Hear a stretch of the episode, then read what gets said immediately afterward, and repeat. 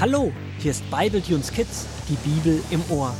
In dieser Staffel gehen Paul und Rubina auf Schnitzeljagd. Gut, dass sie ihren Großvater haben, der ihnen jederzeit mit Rat und Tat und Geschichten von Abraham zur Seite steht. So auch heute. Paul und Rubina, habt ihr es gefunden? Ja, wir haben es.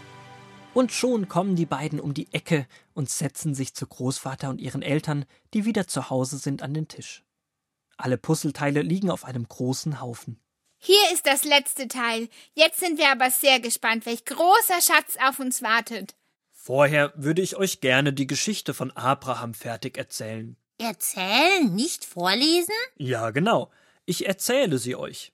Das Lesen, das macht ihr dieses Mal alleine. Heute Abend könnt ihr euch die Bibel nehmen und nochmal alles nachlesen. Oh ja, das machen wir.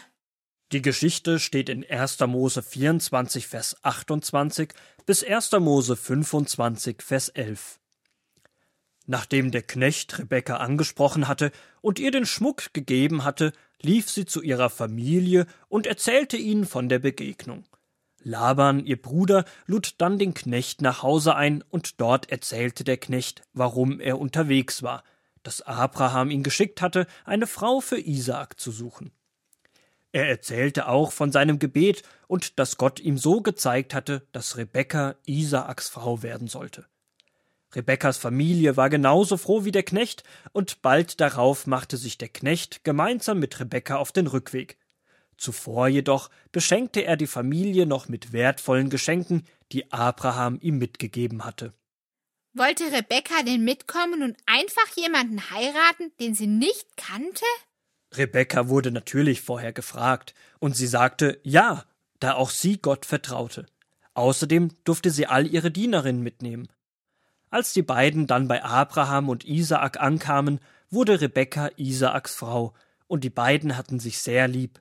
Gottes Plan funktionierte, und der Knecht war bestimmt auch sehr glücklich darüber. Mission erfüllt. Ja, so könnte man das sagen. Und Abraham? Wie geht die Geschichte für Abraham aus? Gott hat ihm doch ganz viele Kinder, Enkel und Urenkel versprochen. Bisher hat er ja nur Ismael und Isaak. Abraham hat seine Frau Sarah sehr geliebt, und als sie starb, war er sehr traurig. Doch Jahre später heiratete er Ketura. Mit ihr bekam er noch einige Kinder. Abraham wurde sehr alt und sah seine Kinder noch Kinder bekommen. Er durfte erleben, dass Gott seine Versprechen hält und Abraham zum Vater, Großvater und Urgroßvater von vielen Kindern machte. Abrahams Geschichte mit Gott war eine erfolgreiche, und als Abraham reich gesegnet und beschenkt starb, begruben ihn seine beiden ersten Söhne Ismael und Isaak gemeinsam im Grab bei seiner geliebten Frau Sarah. Gott und Abraham, eine Geschichte voll Vertrauen, und das, obwohl Gott ihn sehr herausforderte.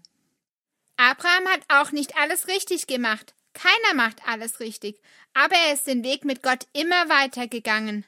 Und jetzt, ihr beiden, dürft ihr puzzeln. Oh ja, schau, Rubina, das ist ein Eckpuzzleteil. Hier ist noch eins, das kommt hierher. Nach einigen Minuten ist das Puzzle fertig, doch. Hä? Ich verstehe es nicht. Eine Landkarte? Aber ich erkenne es nicht. Und dann sind da so Zeichen drauf. Ist das eine andere Sprache? Wir haben es uns ja schon mal gedacht, dass es irgendwie so etwas ist. Großvater?